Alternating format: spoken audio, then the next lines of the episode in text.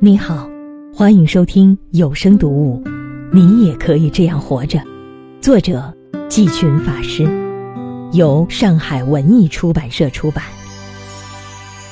我们通常都会觉得，出家人应该在深山古刹修行。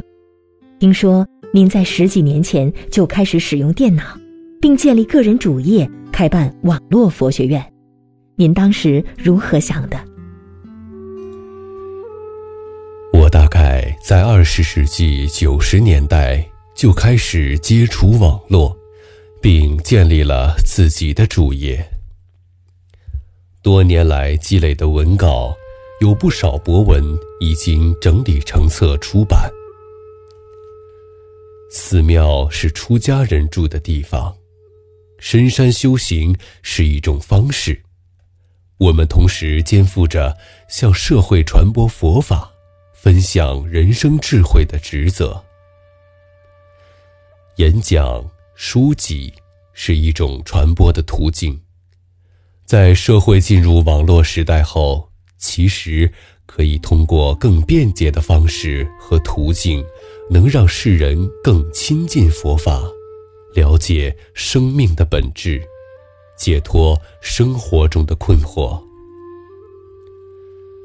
从佛教传播史上来说，历代高僧为了使佛法在不同地区和时代得到传播，总是以当时人们最容易接受的方式来弘扬佛法。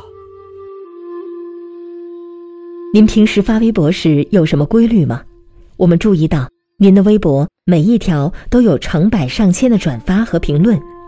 这么大的信息量，是否会对您平时的修行产生干扰？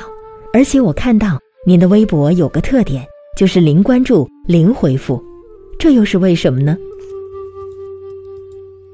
我大多数时候会把平时修行的感悟记录下来，但在发布前会先思考沉淀一下。每天的夕阳都不一样，大自然如此丰富。忙碌的心却熟视无睹。希望我的一些修行感悟能帮助世人重新审视自己的身心，审视周围的世界。零关注就是无限的关注。零这个数字可以是没有，但又包含着无限，无时无刻不在关注着这个世界。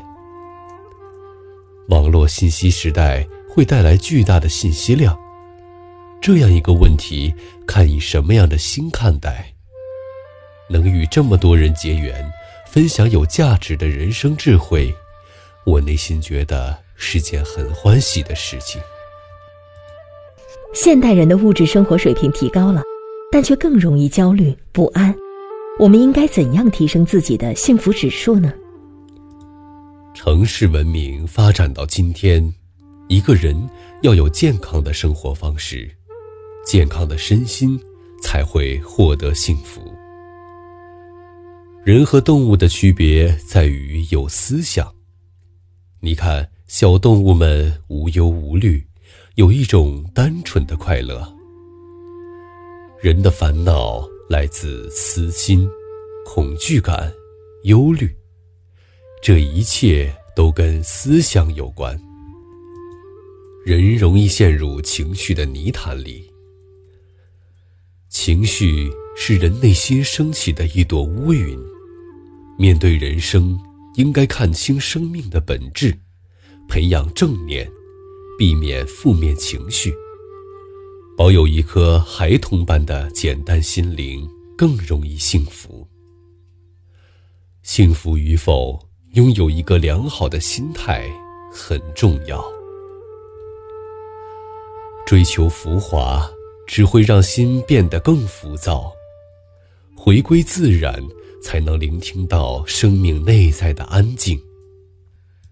生活在厦门的人们其实很有福报，有大海青山，平时多看看天空，看看大海。把自己的生活变得单纯简朴一些，复杂了，内心就被塞得满满的，容易累。简朴的生活可以给心灵带来更多自由。学习禅修，了解自己的心灵，平息内在的焦虑，做自己情绪和生命的主人，才能保证人生的幸福。那么，我们平时在生活中如何去修行呢？我们平日里的吃饭、喝茶、走路，都可以变成修行。比如喝茶，端起茶杯的那一刻，把心放在茶上，观察茶汤的颜色，用心感受嘴唇与茶杯接触那一瞬的感觉。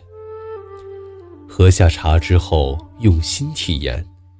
整个过程保持专注，了了分明，把心带回此时此刻，觉知喝茶过程的身心变化，不评判，不粘着，不逃避。在平时的生活中，注意训练这种内观能力，保持正念，就能帮助我们在迷茫混乱中。化解各种情绪，做自己的主人，也就能解决各种生活上的问题。许多人每天都在玩精神穿越，不是活在过去的记忆中，就是活在对未来的幻想中，很少活在当下。禅的智慧就是要把我们的心带回当下。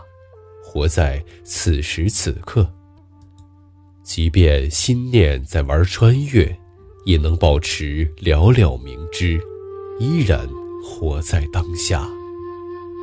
以上节选自有声读物，你也可以这样活着。更多详情，请搜索关注“找回自己读书会”微信公众号。下次见。